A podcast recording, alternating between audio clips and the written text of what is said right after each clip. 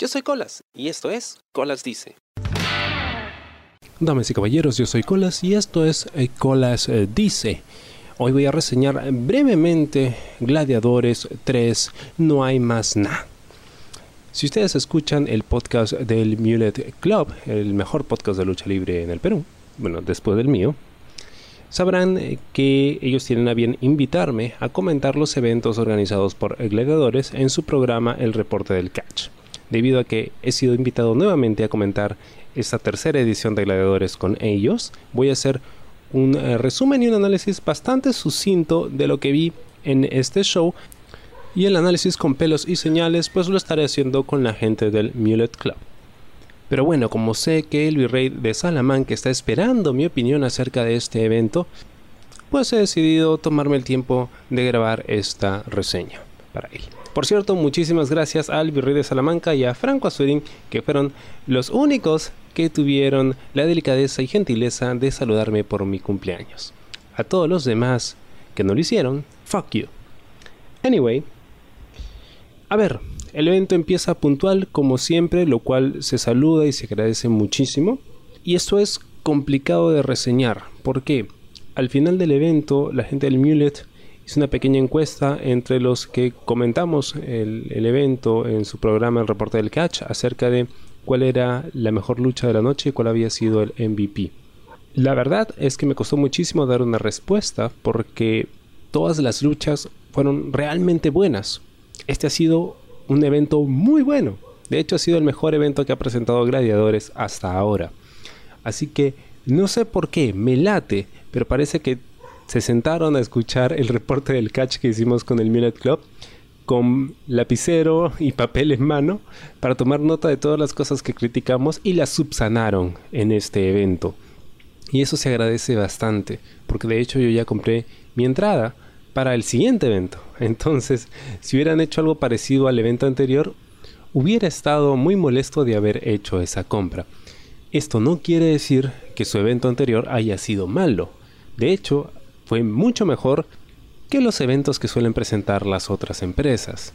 El problema es que yo exijo eh, que sea un evento impecable, no porque haya pagado mi plata, porque entiendo pues que nada puede ser perfecto, ni tampoco porque me hayan hecho ir hasta allá, me queda bastante lejos de casa. Lo hago porque tienen al mejor talento del país. Entonces, esperar menos de ellos pues sería menospreciarlos. Bueno, la primera lucha, Ian Mulek contra el Virrey, que fue un feudo un poquito extraño, no me convencía del todo, porque en realidad era una, guerra de pitucos. faltaba que se dijera mi papá tiene más plata que el tuyo, una cosa así. Así que pues lo estaba tomando como lo que yo entendí que era, una lucha un poquito más cómica, ¿no? Y de hecho tuvo bastantes tintes de comedia, ¿no? Em, una lucha equilibrada donde ambos lucen bien. Ian Mulek dominó casi toda la lucha haciendo pues una demostración o alarde de su fuerza y el virrey pues eh, haciendo lo que mejor sabe hacer, ¿no? cabreándose. Él es muy bueno haciendo de cabro, ¿no? y corriéndose de los golpes y de los chops especialmente. El público estuvo bastante animado y el virrey pues que tiene un arsenal algo limitado, supo distribuir muy bien sus movidas, ¿no? sus rodillazos, sus ataques. O sea, creo que estuvo muy bien balanceada y estuvo pensada para que ambos lucieran sus fortalezas como luchadores. Finalmente, por un descuido, ¿no? un exceso de confianza de Mulek, el virrey le hace un paquetito y se lleva la victoria. Ambos quedan bien porque Mulek dominó y perdió por un error nada más, ¿no? Pero se demuestra que fue más que el virrey. Pero por supuesto el virrey lo que no tiene en fuerza lo tiene en astucia y logró llevarse la victoria al final. Por supuesto Mulek se pica y le aplica luego de terminada la lucha un suplex bastante contundente y luego atacar con el candado millonario para dejar medio sentido a su majestad por el resto de la noche. La que viene es una lucha que se armó de último momento. Originalmente era Zero contra Bad Boy, pero luego Infest entró en reemplazo de Zero que, bueno, por algún motivo no pudo estar. Tengo que decir que mis expectativas con respecto a Infest eran bastante bajas. Yo no he seguido su carrera, sé que ha estado luchando más seguido, pero no tenía muy claro qué esperar de él. Y no tengo problemas en reconocer que me equivoqué. Porque esta fue una lucha realmente sólida. Que no solo me hizo ver a Infest con otros ojos, sino también me dio al Bad Boy que he estado esperando ver desde que regresó a Gladiadores. Ha sido una lucha realmente brutal. se han dado con todo, los golpes fueron realmente contundentes y yo podía ver desde la ubicación que tenía, incluso hasta en cámara lenta, cómo se daban en toda la cara. Em, hubo un momento en el que Infest le metió un patadón en la nuca a Bad Boy, o sea, estuvo mal cuadrada esa patada. Eh, Dios, o sea, de verdad temí porque un golpe en esa área puede ser fatal. Incluso me hizo creer que por ahí pues hubo una incomodidad de parte de Bad Boy porque a partir de entonces hubo una secuencia de golpes, cachetadas, o sea, la lucha empezó dura de parte de Bad Boy, o sea, patadas, golpes, fue muy rápido, duró lo que tenía que durar, hubieron algunos spots interesantes, otros un poco extraños. Hay un momento en el que Infest tiene sentado en el esquinero a Bad Boy y parece que le va a aplicar una super huracarrana, pero lo que hace es un stomp en el aire y hace que Bad Boy salga eh, despedido del ring y caiga en la parte de afuera. Algo que señalar interesante es que la gente le dice al árbitro que le cuente a Bad Boy porque está fuera del ring y el árbitro le dice, oye, pero ¿no ven que está mal? O sea, fue una reacción bastante lógica que se agradece. Una movida muy interesante que aplica Infest, que es una especie de exploder que luego convierte en el aire en una especie de Falcon Arrow invertido. Eh, de verdad, estuve gratamente sorprendido con esta lucha. Es una lucha que he sufrido por la brutalidad de los golpes. Y como decía, este es el Bad Boy que yo quería ver, ¿no? El, que entra a matar. Bad Boy se lleva la victoria con un rodillazo brutal, realmente brutal, y es la primera vez que le veo una victoria así de contundente, ¿no? Después de haberse dado con todo. Mis felicitaciones a ambos, una gran, gran lucha. La tercera lucha eh, sorprendió al momento de ser anunciada porque cuando Apocalipsis pues anuncia su llegada a Gladiadores, yo asumía que iba a ir contra Kaba, ¿no? Porque ya habían luchado antes y todo. Pero no, iba contra Franco Azurín. Y esto es algo que me ha gustado mucho ver en este show de gladiadores y es que tanto Azurín como Cava, que habían sido, digamos, eh, los que habían ofrecido la mejor lucha en el evento anterior, eh, que fue la lucha con la que abrieron el evento, pues ahora eh, estaban a la mitad y en el main event respectivamente, lo cual era bastante bastante bueno, ¿no? Porque es una forma de reconocer la chamba que han estado haciendo. Azurín entra debutando un nuevo gear que le queda bastante bien. Y hay cierto cambio en su actitud. Ya no lo veo tan babyface, que me ha parecido interesante. Es muy sutil, pero he visto algunas cositas ahí, ¿no? Que me recuerdan al que, al que vi debutar en GLL. Y Apocalipsis, por supuesto, pues siempre será bien recibido por la fanaticada. Yo no soy muy fan de Apocalipsis, pero respeto muchísimo su trabajo, sobre todo porque él ha entrenado a los mejores talentos del país. Esta era una lucha que no podía durar mucho porque obviamente pues Azurín es el inexperto y Apocalipsis es el maestro de maestros. Y efectivamente, una lucha con un límite de tiempo de 10 minutos eh, duró poco más de 6 fue una lucha rápida, empieza con el clásico intercambio de llaveos para medirse. Em, algo que me gustó muchísimo ver en Azurín es ese sentido de urgencia. ¿No? Hay un momento en el que logra conectarle una movida a Apocalipsis y lo cubre y le grita al árbitro cuenta, cuenta, cuenta, porque sabe que pues otra oportunidad como esa no se le iba a presentar. Apocalipsis dominó la mayor parte de la lucha como se esperaba y finiquita con un Super Spanish Fly desde la tercera cuerda, una movida devastadora. ¿Esperábamos que gane Azurín? No, pero sí esperábamos que se dé pues de tú a tú con Apocalipsis y eso es lo que vi. Un detalle interesante es que al final de la lucha eh, pues sí tuvo que ser cargado y llevado al backstage, ayudado por otros. En otras luchas pues él al final se había puesto de pie por su cuenta y la gente lo aplaudía y ya está. No, en esta ocasión hizo bien en vender la paliza que le acababan de dar, ¿no?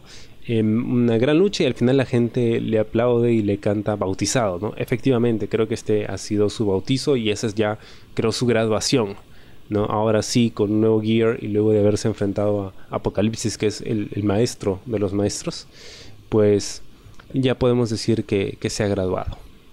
Cuarta lucha, una triple amenaza que en realidad era una pelea eh, entre Pardo y Stambuk, ¿no? Cassius entra ahí, digamos, entre los palos y se convierte en una triple amenaza. Y creo que lo tenían claro el momento de contar la historia. Cuando empieza la lucha, pues eran Pardo y Stambuk los que se ven y se amenazan, ¿no? Y, Cassius, pues, me leyó la mente, ¿no? Y como que se mete y, oye, aquí estoy, ya, por si acaso, me voy a pelear con ustedes. Y hacen bien, porque en la primera mitad de la lucha, ellos mantienen a Cassius fuera del ring para arreglárselas entre ellos. Los que no saben, pues estos dos tenían una rivalidad desde War, la empresa en Ecuador a la que pertenece Pardo y donde Stambuk ha luchado varias veces. Ahora, creo que ya toca resignarme a que en algún momento me vayan a explicar cuál es la historia de Cassius con la máscara. Parece que nunca van a atender ese tema. Y bueno, ya no importa, ¿no? la cosa es que, que al menos le den algún sentido. Ahora, hay muchas movidas, eh, muchos spots, algunos peligrosos. Hay un momento en el que eh, le aplica a eh, Pardo un superplex eh, desde el esquinero, desde la tercera esquina, y abajo lo espera Cassius y Pardo le cae en toda la cabeza a Cassius. Fue, de verdad, me asustó. fue una movida bastante peligrosa. Pero fue lo que esperaba de estos tres, ¿no? Fue una lucha rápida, con varios eh, momentos interesantes, eh, con varios dives, movidas aéreas. Me gustó, una buena secuencia final. es Stambuk el que conecta cuentas claras contra Pardo y lo cubre para llevarse la victoria. La primera victoria de Stambuk en lo que va de gladiadores hay un momento en el que Cassius desaparece y de pronto aparece nuevamente con la máscara y se convierte en pantera otra vez y como que le, sube la velocidad ¿no? a, su, a su lucha. Eh, de repente estaba tan rápido que algunas cosas no conectaban muy bien. Eh, y bueno, luego Pardo se encarga de quitarle la máscara, ¿no? Es este tema de la máscara que como que eh, al menos lo manejaron mejor que en el evento anterior. Eh, pero todavía no termina de, convencerme, ¿no? Porque al menos yo esperaría que si va a luchar con la máscara lo haga de principio a fin, ¿no? Para yo poder ver la diferencia entre el Cassius normal y el Cassius Pantera. Porque cuando eso de que le ponen y le sacan la máscara, van a hacerlo en todas las luchas. Entonces es algo que cabe esperar siempre, cómo lo van a hacer para que no se vea mal o no interrumpa el flujo de las luchas. Son muchas variantes ahí. Em, pero bueno, fue una muy buena lucha, muy entretenida, muy chévere de ver. Y hubo un momento eh, muy bonito al final. Cuando Pardo hace su ingreso, la gente fue bastante tibia, porque no lo conocían, ¿no? Es la primera vez que él, bueno, no estoy seguro, quizá ya ha luchado aquí en Perú, corríjame si me equivoco, y si me equivoco no importa, no me lo van a saber. Em, pero em, sí, eh, la gente pues fue bastante, bastante tibia. Y cuando termina la lucha, Pardo yace sentado fuera del ring y la gente empieza a aplaudirle. Y no solo empieza a aplaudirle, empieza a gritarle gracias Pardo. Y a mí no me gusta mucho gritar cuando estoy en un show de lucha porque pues yo, yo aplaudo, ¿no? No, me emociono a ese punto. O, o, mejor dicho, no expreso mi emoción así. Pero en ese momento sí, le estoy aplaudiendo con muchas ganas y le estoy gritando también gracias Pardo, ¿no? Y, y es chévere porque él estaba justo frente a mí, ¿no? O sea, podía verlo directo a la cara. Eh, en ese momento y tú podías ver cómo su cara ¿no? se quebraba ¿no? y, y se emocionaba de verdad por, este eh, recibimiento que le daba el público, ¿no? Y cómo él se gana al público, porque entra pues con una reacción fría, ¿no? Y se va con la ovación más grande de la noche. Y me sentí muy contento por él. Fue una muy buena lucha. El main event. Eh, yo había tenido problemas antes con los main events porque habían luchas dentro de la cartelera que superaban en calidad o en nivel de entretenimiento al main event. En esta ocasión creo que no. Fue exactamente lo que se esperaba y mucho más, creo yo. Em, se había criticado que en otros main events pues eh, la lucha empezaba lenta y era recién al final que las cosas aceleraban y se ponían chéveres. No, aquí se pusieron realmente entretenidas desde un principio. Eran Reptil y Mancilla contra Axel y Cava. Lo que tengo que mencionar sobre Cava, ¿no? Nuevamente, uno de los, digamos, más novatos dentro del roster de gladiadores. que gracias a su esfuerzo se ha ganado un lugar en el main event. Y no en cualquier main event, sino estás con los tres luchadores que WWE ha dicho, hmm, si hiciera algo con talento latinoamericano, me gustaría que esos tres estuvieran ahí. O sea, los has puesto con los tres mejores del, del país y cada está ahí. Y no solo estuvo de tú a tú con ellos, sino que en algunos momentos incluso brilló más, ¿no? Por el tema de su personaje. Fue una lucha bastante buena con hartos spots, muy intensa. Es, eh, quizá una de las mejores luchas que le he visto a Mancilla en mucho tiempo. Me ha gustado muchísimo lo que he visto de él en de Reptil. Me gustó el cambio de gear de Axel. Creo que de negro se ve mucho mejor. De blanco no me convencía tanto. El negro tiene que reflejar la maldad que hay en su corazón. eh, sí tengo que comentar que Reptil, bueno, ha cambiado de máscara. Me gusta la máscara que está usando ahora, negra, más chévere. Eh, lo confundo mucho con Pantera, me parece mucho. Eh, pero, ¿qué pasó con el short? Yo asumo que se ha ido a la playa con Pantera porque los dos estaban bronceados y de repente se acordaron que tenían evento y en el apuro se olvidó su gear en la playa y por eso regresó con una bermuda. O sea, parecía que hubiera ido a jugar partido, una vaina así, ¿no? Se veía bastante, bastante mal. Fuera de eso, fue una lucha bastante contundente, con hartos spots. Eh, y Axel son muy capos manejando al público. Me, gustó muchísimo lo que he visto. Hay mucho que comentar ahí, ya se comentará cuando toque eh, conversarlo con la gente del Mulet eh, Club. Algunas cosas que me parecieron realmente chéveres. Hay un snap suplex que le aplica a Reptil a Cava que realmente se ve devastador hay un momento muy chévere cuando Mancilla sale del ring, pide un par de chelas y a lo Stone Cold brinda. Y cuando regresa al ring hay una lluvia de stoners, ¿no? Que de cava para Mancilla y de Mancilla para Axel y así, stoners por aquí y stoners por allá. Celebrando, por cierto, el 316 eh, Day, ¿no? El 16 de marzo, que bueno, en, Estados Unidos, pues eh, se dice el mes primero y luego la fecha, el día.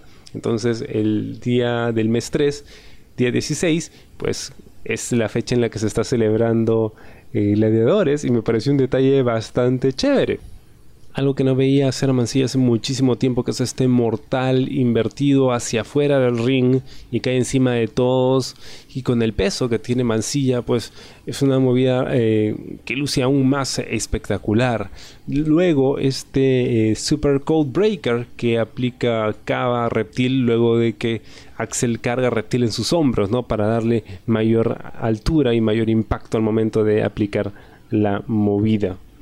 Luego un super stump que aplica reptil desde la tercera cuerda hacia afuera a un axel que estaba colgado ¿no? entre el borde del ring y las cuerdas. Se ve realmente también eh, devastador. Y bueno, finalmente son Mancilla y Reptil los que se llevan la victoria luego de un ataque combinado contra Cava. ¿no? Em, yo hubiera estado muy bien si Cava hubiera ganado la lucha también cubriendo alguno de los dos. Y gente del Mulet no preguntaba quién había sido el MVP del show. Es difícil decidir porque pues todos hicieron un muy buen trabajo. Este ha sido un show realmente redondo. No tengo quejas al respecto. Pero probablemente eh, haya sido Cava. Eh, porque tú lo pones en el main event con los tres mejores y él ha estado a la altura de ellos y en algún momento brillaba aún más. Creo que gracias a su chamba se ganó el, estar en un main event y pues ha demostrado con creces que efectivamente puede estar en la lucha más importante de la noche. Cierra el evento con This Lucha reunidos, amistados, eh, tomando juntos en el ring, felices. Y creo que con esto ya se cierra la saga de This Lucha, ¿no? se cierra ese arco. Em, porque pues esto de que se pelean entre ellos no podían estirarlo por mucho tiempo porque ya, ya cansaba un poco. Entonces, ahora que ya cerraron este tema, ya se puede ver otro tipo de historias dentro de Gladiadores, otro tipo de rivalidades. Y se sintió como eso, ¿no? Como un final de temporada. Y estamos apenas en el show número 3. Así que estoy em, ansioso por ver qué es lo que tienen para el próximo evento. Mencionar, por supuesto, el trabajo de Marcelino como el presentador del evento. Se le sintió más cómodo en este evento que en el show anterior. De hecho, al principio em, se sintió mucho más Marcelino. Y al final también, cuando cierran el evento, ¿no? Donde le pone su música y toma su chele y feliz, baile y toda la nota, ¿no? Pero en medio de esos dos momentos, del principio y del fin, siento que el personaje Marcelino se perdió un poquito imagino que tiene que ver también con el hecho de tener que impostar la voz, ¿no? Porque el, tono de Marcelino es muy particular y quizá pues para darle más energía a la presentación se tiene que dejar eso un poco de lado. Pero por ahí agregarle algunos matices sería interesante, ¿no? sobre todo para la próxima vez. Fuera de eso, yo creo un gran trabajo de Marcelino en la presentación del evento. El mejor evento de gladiadores hasta el momento creo que se dieron cuenta de los errores que habían cometido en el show anterior y los han subsanado. Ahora la valla está alta. Para los próximos eventos voy a esperar la misma calidad o más que eso. Cualquier cosa por debajo del nivel que he visto el día de hoy me va a hacer renegar. Y ustedes no quieren hacer a colas renegar. De hecho, estoy seguro que ustedes han escuchado mis críticas y han querido que el show salga bonito precisamente para hacerme sentir mejor. Muy bien, este, los perdono, pero no lo vuelvan a hacer. Espero les haya gustado esta reseña y conmigo será hasta la próxima. Yo soy Colas y esto fue Colas Dice. Chao. ¿Te gustó el programa? Sí. Suscríbete y comparte.